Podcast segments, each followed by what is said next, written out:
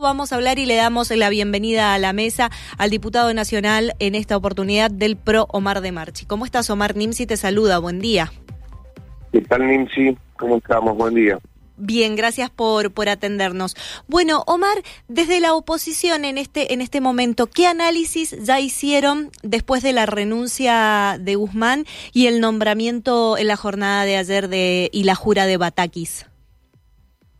Bueno, eh, lo decíamos el fin de semana en el medio de la incertidumbre, que el problema no era de nombres, sino de, contenido. Eh, viniera quien viniera, el ministro de Economía, si no hay un plan arriba de la mesa y si no hay un equipo calificado para desarrollarlo, los cambios no iban a suceder.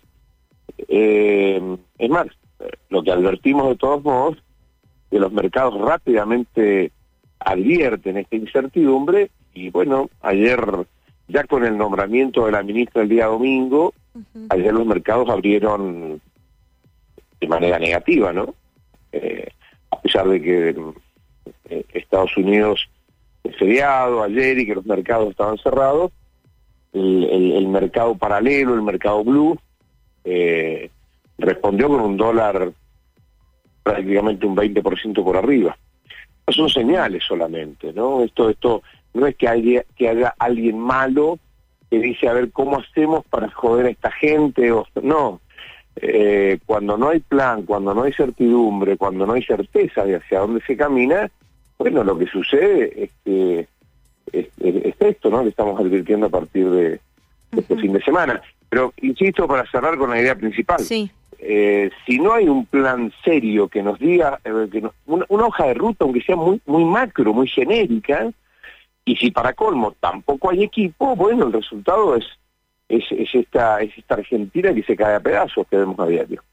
¿Piensa que, después de este encuentro que tuvo el presidente con la, con la vicepresidenta, se pueda llegar a, a, diagramar esto que ustedes están solicitando, esta, esta hoja de ruta, este plan para la economía Argentina o sin embargo fue una foto para, para la noche y de ahí el más a partir de hoy todo va a seguir como estaba? creo que fue una foto con una simbología muy fuerte de dejar en claro quién manda, ¿no? Como que vino ella al día siguiente a decirle, te dije que tenías que hacer esto, te dije que tenías que hacer lo otro, ¿no?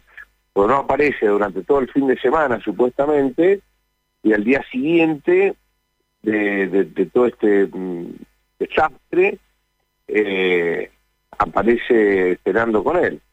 Es una simbología muy negativa para la Argentina en todo lo que nos está pasando.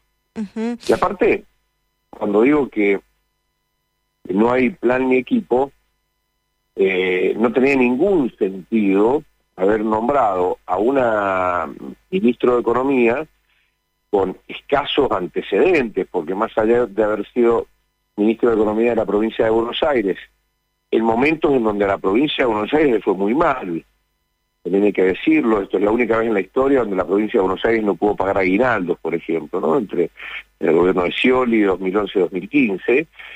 Eh, no hay cambios en el equipo. O sea, lo, único, lo mínimo que uno se imagina es que hay un desastre energético terrible, ¿no? Tener el cambio de secretario de Energía, tienen que haber venido nuevos referentes en los ámbitos regulatorios, energéticos. O sea, aterriza un equipo de economía para intentar desarrollar una tarea. No, saca, cae, cae Guzmán, viene esta mujer eh, y el resto sigue todo igual. Entonces, bueno, uno no tiene por qué imaginar que puedan haber cambios positivos, al contrario, las primeras señales, como decíamos al comienzo, son bastante negativos. Sí, sí, sí.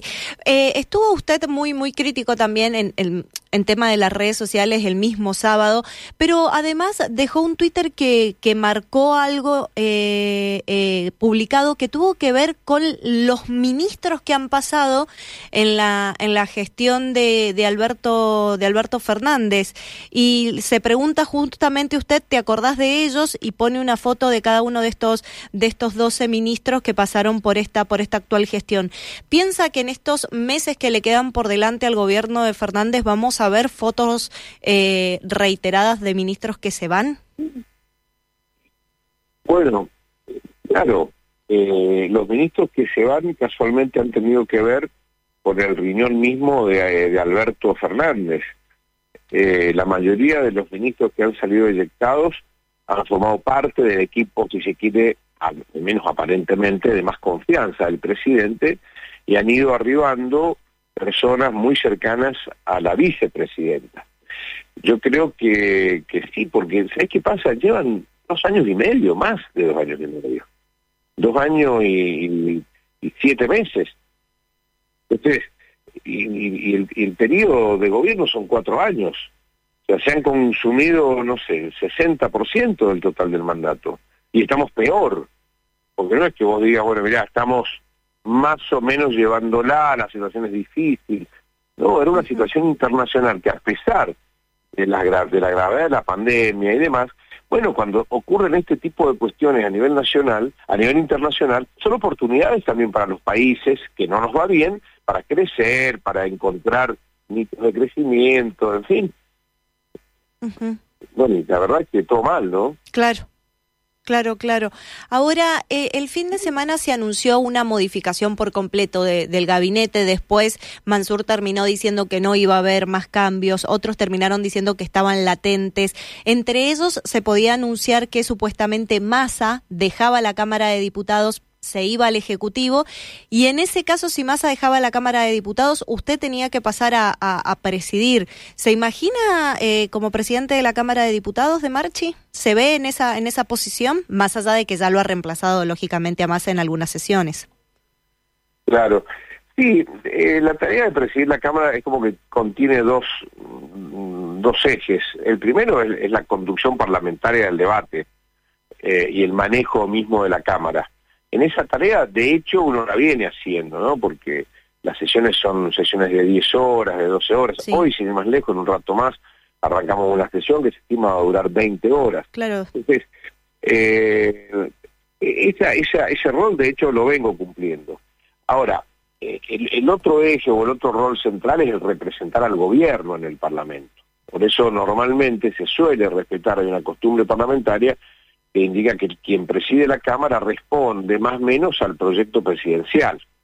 Eh, y en ese caso, seguramente si, Massa hubiera renunciado a la Cámara para asumir alguna tarea en el Ejecutivo, seguramente lo que hubiera correspondido era que yo también renunciara para que asumiera o para que el Frente de Todos pudiera elegir un referente de ellos. Esta es la costumbre parlamentaria. De todos modos, cuando hay situaciones de zozobra en, en el país, bueno, han habido también soluciones alternativas. Claro, claro. Bueno, hablando justamente de, de la sesión de hoy, hoy van a tratar el proyecto de ley de promoción de la industria automotriz. Este va a ser uno de los temas que van a tener ahí sobre tablas.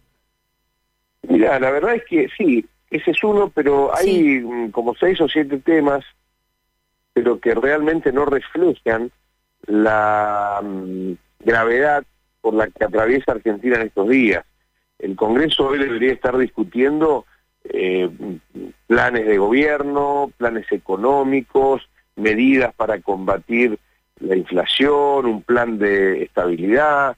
Sin embargo, mm, es como que el gobierno se advierte tan vacío que eh, se terminan convocando a sesiones o a sesión para tratar temas que no son verdaderamente eh, preponderantes. Por eso me parece que lo interesante de la sesión de hoy más allá de los temas formales que están en el temario, va a tener que ver con planteos individuales que se vayan haciendo desde diferentes diputados o diferentes bloques vinculados con el tema de fondo. Claro. Ya sea a través de cuestiones de privilegio o de, o, de, o de pero para, para no meterme en técnica parlamentaria, o de temas puntuales que los diputados van a ir planteando en función de la coyuntura, ¿no? De que, qué pasa con el equipo económico, qué pasa con el plan, cuáles son las medidas, hacia dónde se camina, hacia dónde se marcha, en fin, creo que va a tener más que ver con eso la sesión de hoy que con los temas eh, del temario ordinario. Claro, claro. Y acá en la, en la provincia de Mendoza, por ahí yo, yo lo escucho con esto que está planteando para el Congreso,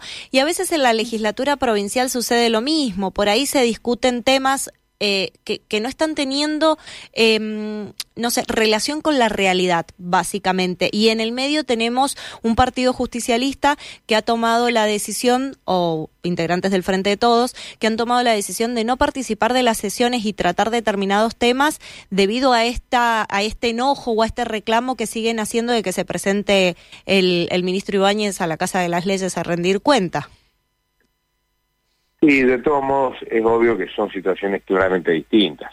En la provincia de Mendoza hay, hay, hay un rumbo, hay un, hay un, hay un plan, hay un, unas líneas macros por lo pronto que van eh, indicando hacia dónde camina la provincia, ¿no? Eh, por ahí en este caso el Frente de Todos de Mendoza o el kirchnerismo puntualmente suele hacer más show que otra cosa, ¿no? Por eso creo que no son situaciones comparables la de Mendoza con la del país, pero de todos modos sí es cierto que muchas veces los ámbitos legislativos en general suelen discutir asuntos que no suelen ser los más eh, importantes o de, o de impacto en el día a día de la sociedad, ¿no? Claro, bien. Omar, para ir cerrando, ¿cómo está su, su relación con Rodríguez Larreta? ¿Cómo está llevando este cargo eh, eh, que aceptó ya hace un par de semanas, algunos meses? ¿Cómo, cómo está programando todo para el 2023? Eh, bueno, en, mi caso, creo que el proyecto de Horacio Rodríguez Larreta es, eh, no sé si el único, pero tiendo a creer que es el único proyecto que tiene mucha consistencia ahí atrás. O sea, más allá de lo que se diga en el día a día de los diferentes candidatos del oficialismo de la oposición, ¿no? En general, eh, me parece que detrás de Rodríguez Larreta hay equipo, hay consistencia, eh, y mi rol tiene que ver en ese equipo con eh, arrimarle, si vos querés, una especie de perfume federal. En la Argentina no, no es lo que sucede en Buenos Aires solamente. El interior es un, es un, es un abanico muy rico de, de oportunidades para el país y hay que poner foco en el interior. Entonces, en, en, en la mesa de gabinete de, de Cava, eh, mi visión tiene que ver todo el tiempo con hacer ese aporte y, por supuesto, a partir de allí construir eh, equipos eh, y referentes, detectar referentes en el resto de la Argentina, ¿no? en las diferentes uh -huh. provincias. Uh -huh. Perfecto. ¿Y acá en Mendoza sigue caminando la provincia para la candidatura de usted? Pero claro, porque son absolutamente, mm, eh, eh, digamos, trabaja junta esa, estas dos ideas. Bien. No, no, no, no pondría foco en, en, una candidatura puntualmente, ¿no? -huh. Pero sí pondría foco en el armado de equipos y en el diseño de un plan de desarrollo de la provincia de Mendoza hacia adelante. Por lo pronto, estoy concentrado en eso. Hemos armado un buen equipo que desde febrero está desarrollando cuatro ejes puntuales en torno a un plan de gobierno, detectando en la medida en que avanzamos eh, equipos eh, calificados y recorriendo la provincia, porque de allí surge el mayor insumo de lo que de, de que a modo de diagnóstico nos sucede en Mendoza. Así que es como que comparto estas dos tareas y el hecho de estar en el equipo nacional de Rodríguez Larreta me sirve para aportarle a lo que hacemos en Mendoza una mirada mucho más amplia, ¿no? Bien. Omar, muchísimas gracias por estos minutos y por los diferentes temas que tratamos. Muy amable. Bueno, no, no, a vos, buen día, muchas gracias. Hasta luego. Hablábamos con el diputado nacional Omar de Marchi.